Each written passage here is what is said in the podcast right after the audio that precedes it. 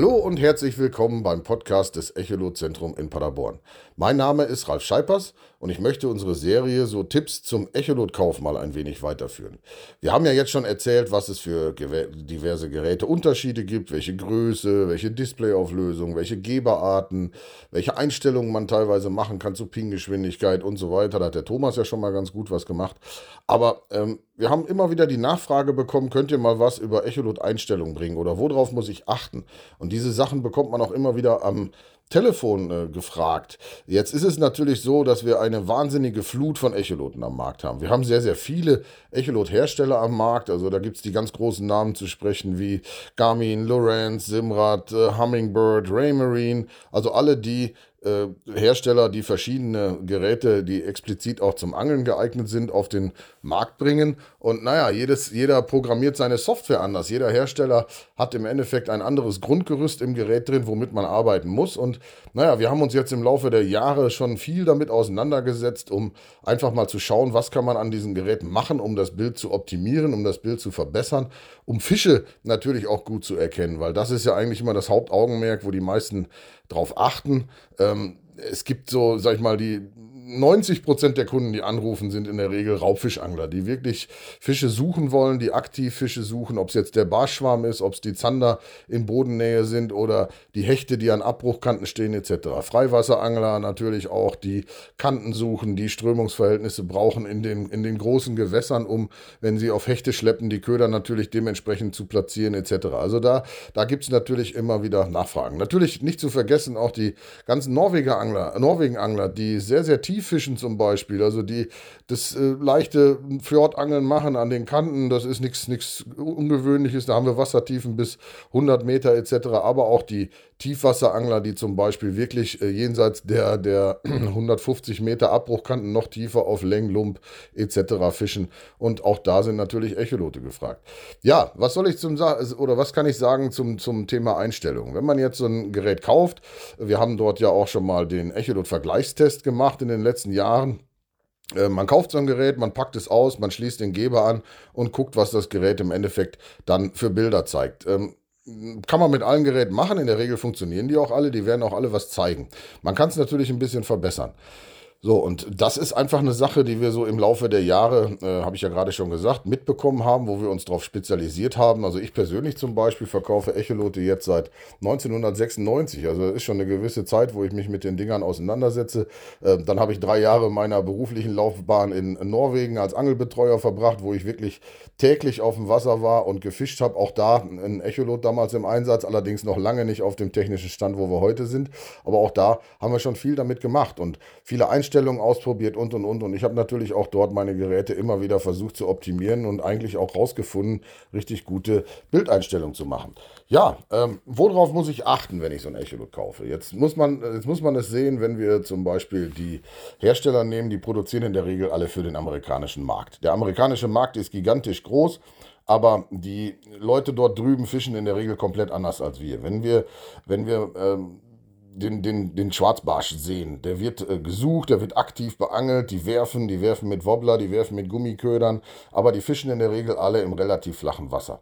Das ist entgegengesetzt zu dem, was wir hier machen. Also wir fischen natürlich auch flach, aber wenn wir zum Beispiel ein Raubfischangeln machen auf Zander, ähm, das haben die Amis da drüben auch, die haben ihre Walleyes und das sind eben die Fische, die so ein bisschen tiefer am Boden stehen. Das erfordert eine andere Echolot-Einstellung, als wenn ich zum Beispiel auf diese Schwarzbarsche im Freiwasser angel. Genauso ist es mit den, mit den Hechten. Die haben da drüben ihren Northern Pike und die haben die Muskies natürlich. Da wird drauf geschleppt, da wird auch drauf geworfen, da wird mit Jerkbaits gefischt und auch dort werden die natürlich Echolote einsetzen. Was will ich damit ausdrücken? Diese Geräte sind in der Regel für den amerikanischen Markt programmiert. Und jetzt haben wir ein, ein ganz großes Ding, ein, einen riesengroßen Unterschied. Die Gewässer da drüben sind in der Regel wirklich flach. Die sind riesengroß. Wir haben dort wahnsinnig große Seen, die aber alle durchgehend relativ relativ unstrukturiert bzw. flach gehalten sind. Und da ist ein Echolot natürlich anders gefordert, als wenn wir es jetzt hier in Wassertiefen 10 Meter, 15 Meter oder, oder 7, 8 Meter fischen. Gut, die haben die da drüben auch, das ist jetzt nicht die Frage. Aber gerade so bei den, bei den Sachen, da haben wir uns halt mit auseinandergesetzt. Ja, äh, jetzt kann ich natürlich sagen, so, nimm jetzt das Gerät A und drücke folgenden Knopf und drücke den Knopf und den Knopf. Ich glaube, das würde allerdings den Rahmen eines, eines Podcastes sprengen. Aber was haben wir gemacht? Wir werden immer wieder darauf angesprochen, auf unsere unsere zum Beispiel EZ-Grundeinstellungen, die wir machen, die wir auch im Shop anbieten, die wir zu allen Geräten anbieten. So, das mal äh, kurz erklärt, was, was tun wir da? Also wenn man jetzt ein Gerät auspackt, ähm, dann ist es im Endeffekt wie ein normaler Computer mit einem Betriebssystem versehen. Wir müssen den Geber anschließen, aber das Gerät weiß schlicht und ergreifend gar nicht, was, was kann ich jetzt hier damit machen. Das ist so wie der heimische PC zu Hause. Man, man kauft eine Grafikkarte, steckt die rein, der Computer erkennt die Grafikkarte, weiß aber gar nicht, wie er mit dieser umgehen muss, weil ihm der richtige Treiber etc. fehlt, damit er da vernünftige Bilder mitmacht.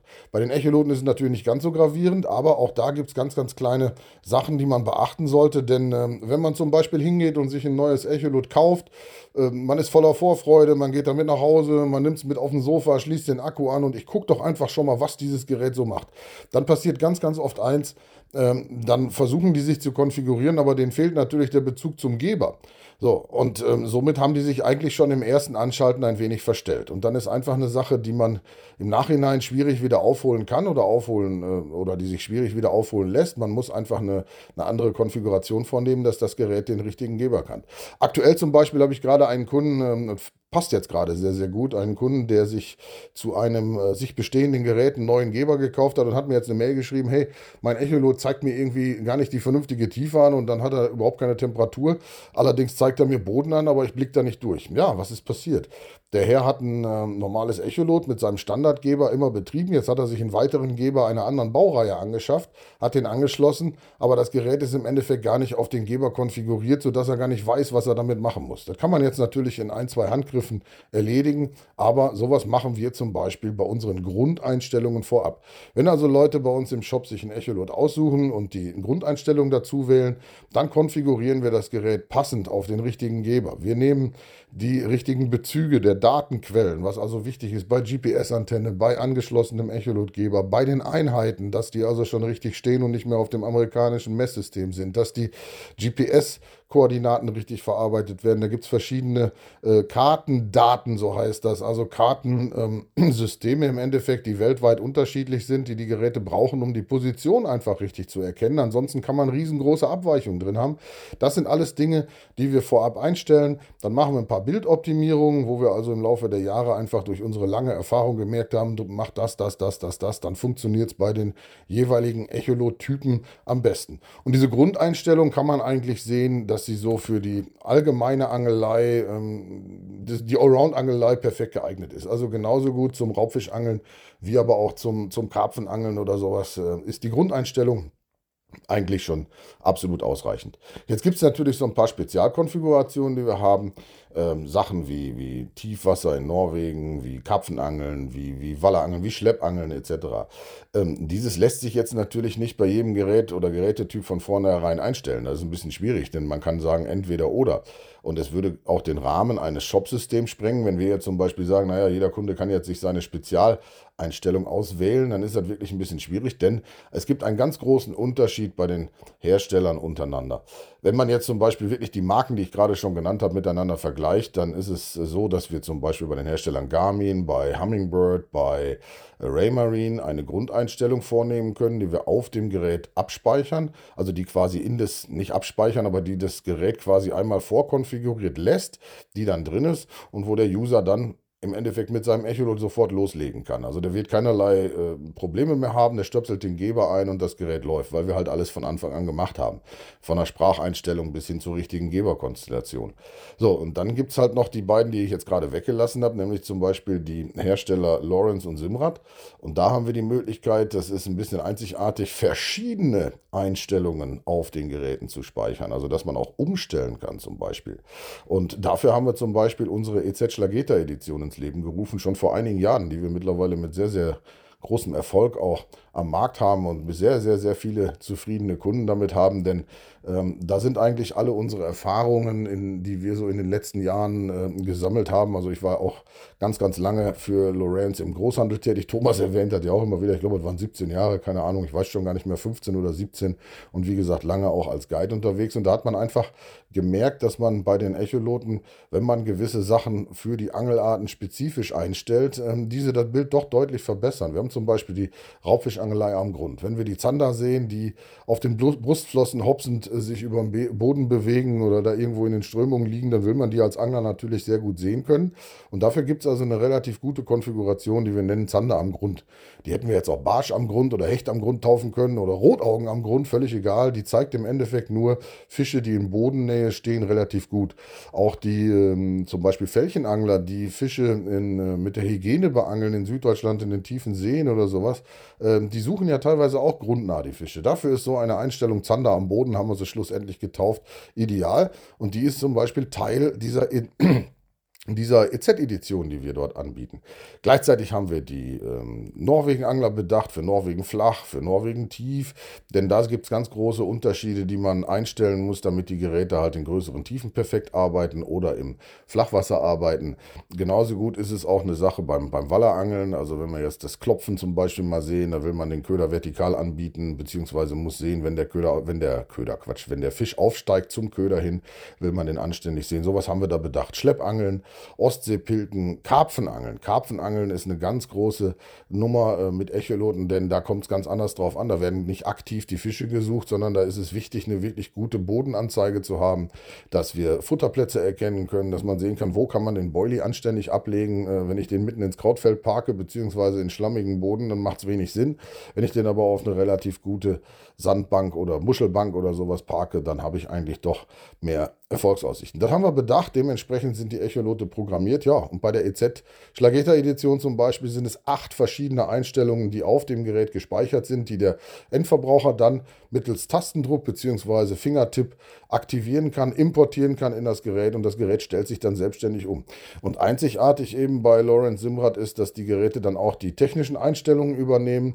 Bei den anderen Herstellern könnte ich jetzt zwar solche Sachen abspeichern, aber wir haben einfach festgestellt, dass sich die Geräte nicht verändern. Also man kann eine Grund Grundeinstellung, man, man macht diese Einstellung, man gibt dem äh, der, der Datei einen Namen, äh, versucht sie dann einzustellen, aber komischerweise bleiben die Geräte, die bekommen dann zwar eine andere, äh, eine andere Bezeichnung im Endeffekt für die Angelart, aber die verändern die technischen Voraussetzungen nicht. Und das ist bei Lorenz halt einzigartig.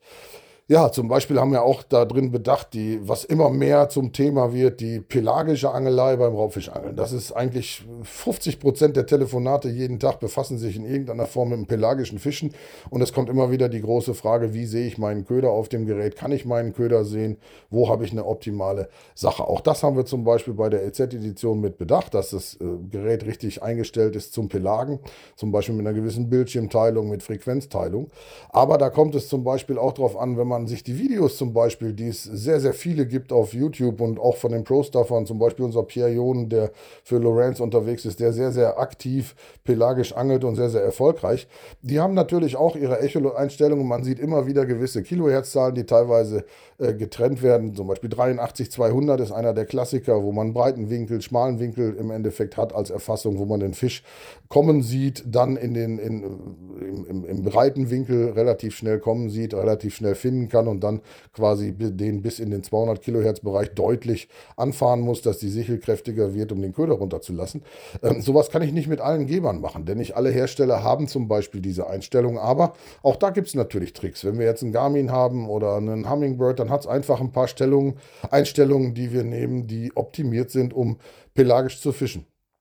Ja, und da kann man eigentlich abschließend zu sagen, dass man so ich sag mal, Echolote beim Kauf so ein bisschen bedenken sollte. Man, wenn man jetzt immer nur, ähm, natürlich ist diese Sache, das muss ich eigentlich noch vorwegnehmen, natürlich ist diese Sache, die wir machen mit den Einstellungen auch für uns sehr zeitintensiv. Ich zum Beispiel, mit mein, obwohl ich meine langjährige Erfahrung habe, ich brauche über 20 Minuten für eine EZ Schlageta Edition. Also das ist nicht mal eben Software einspielen, ein Gerät läuft. Nein, wir müssen jeden, jedes einzelne Ding äh, starten quasi, müssen das richtig passend konfigurieren, dass es auf das Gerät abgestimmt ist und so weiter. Und dann müssen wir die erneut in die Software einspeichern. Das ist also relativ aufwendig und ich habe mal gestoppt. Ich brauche wirklich selbst über 20 Minuten. Das ist also auch nicht so ganz, ganz einfach. Für eine Grundeinstellung brauchen wir auch eine gewisse Zeit und natürlich können wir sowas nicht immer ganz äh, kostenlos machen. Deswegen sind diese Grundeinstellungen, die wir anbieten, auch kostenpflichtig. So, aber für wen sind diese Dinger, diese Sachen wirklich zu empfehlen? Ich meine, das muss man sehen. Jetzt gibt es natürlich verschiedene äh, Kunden, einige, die schon lange, lange sich mit Echoloten befassen. Klar, für die kein Thema. Karton aufmachen, Geber anschließen, Gerät konfigurieren konfigurieren läuft, weil man einfach eine lange Jahre Erfahrung hat, zum Beispiel mit dem einen Hersteller oder mit dem anderen. Da braucht man selber eine 20 Minuten, halbe Stunde, um sich mit so einem Ding zu befassen und es läuft. Aber es gibt auch immer wieder Nutzer, die sagen, ja, ich habe zwar ein Echolot, aber ich komme da nicht so gut mit klar, könnt ihr mir das nicht vorher einstellen? Ja, dafür lohnt es sich natürlich. Und explizit lohnt es sich am meisten für die, die zum Beispiel gerade Einsteiger in der Thematik sind, die noch nie einen Echolot besessen haben. Äh, für die kann ich so eine Grundeinstellung bzw. eine EZ Schlageta Edition wärmstens empfehlen, weil diese Sachen einfach durchdacht sind, vorprogrammiert sind und der Kunde hat nicht so viel Huddel und beziehungsweise zeitlichen Nervenaufwand, um dieses Gerät dann richtig zu konfigurieren. Also das nur mal so am Rande der Empfehlung. Also das würde ich mal einfach in eigener Sache so stehen lassen. Äh, es lohnt sich auf jeden Fall. Und ich sage mal, da immer nur, wir nehmen ja jetzt keine immensen Summen dafür, aber da immer nur so auf den letzten 5 Euro zu schauen und, und den großen Preisfuchs zu spielen, weiß ich nicht, ob das immer so sehr, sehr schlau ist. Natürlich haben wir auch ein erweitertes Servicepaket rundherum, völlig klar, denn wenn wir solche Grundeinstellungen machen, ich meine, Service gibt es bei uns bei jedem Echolot oben drauf, aber wenn die Grundeinstellung drin ist, dann wissen wir ja zum Beispiel, dass das Gerät von vornherein schon mal gut eingestellt ist. Wir sehen mit einem Klick in unserer Datenbank im Kundensatz, okay, der hat ein Gerät gekauft mit Grundeinstellung. Dieser junge Mann kontaktiert uns jetzt gerade über die Service-Hotline, die wir bieten und dann wissen wir im Vorfeld schon, okay, das Gerät ist eigentlich gut angestellt dann, oder eingestellt. Dann können natürlich nicht mehr ganz so viele Probleme auftreten, wo wir noch schauen müssen und wir helfen dann natürlich im Detail. Oder es gibt eben diese Verfeinerung des Echolot-Bildes, wo die Grundeinstellung vielleicht nicht mehr ganz ausreichend ist, weil ganz, ganz spezielle Wassergegebenheiten dort sind, wo man so ein bisschen Feinjustierung machen kann. Dafür haben wir unsere Service-Hotline, wo man dann auch zum Beispiel per WhatsApp uns kontaktieren kann, eben schnell ein Foto schicken ähm, vom Echolot-Bild, wie sieht es aus? Uh, ich habe hier sehr viel Griff Grissel drin, das gefällt mir gar nicht oder ich sehe meinen Köder nicht oder oder oder oder. Da geht man das gemeinsam durch, wo diese Problemchen liegen und wir können da helfen. Also das nur mal so am Rande. Also ich würde mal sagen, Echolot-Nutzung ist eine reine Einstellungssache, also Einstellungssache zum einen, zu welchem Hersteller ich tendiere und zum anderen, wie ich mein Gerät natürlich konfiguriert habe, damit es wirklich anständig läuft. Denn damit sollte ich mich befassen. Und wie gesagt, als kleinen Tipp, gerade auch für die Einsteiger in der ganzen Materie, so eine Grundeinstellung vorab abzunehmen, macht auf jeden Fall Sinn. Für uns ist es ein zeitlicher Aufwand, aber wir merken, dass das einen sehr, sehr guten Zuspruch findet und die Leute auch im Nachgang mit den Geräten viel mehr Spaß haben und wenig, äh, wenig Probleme dann auf dem Wasser erleben, sondern eigentlich mehr, mehr Freuden. Ja, ich hoffe, ich konnte ein bisschen, ein bisschen helfen zu den, äh, zu den Einstellungen jetzt. Ähm, ich sage ja, wenn ich jetzt sage, drück A, drück B, den Knopf C, das bringt, glaube ich, gar nichts und das sprengt sämtlichen Rahmen. Aber naja, ich danke jetzt mal fürs Zuhören und dann beim nächsten Podcast lassen wir uns wieder was einfallen. Wir haben auch noch ein paar Anfragen bekommen, ob wir da mal was zu machen können. Das werden wir tun und die werden wir dann als nächstes mal angehen. Danke fürs Zuhören. Tschüss.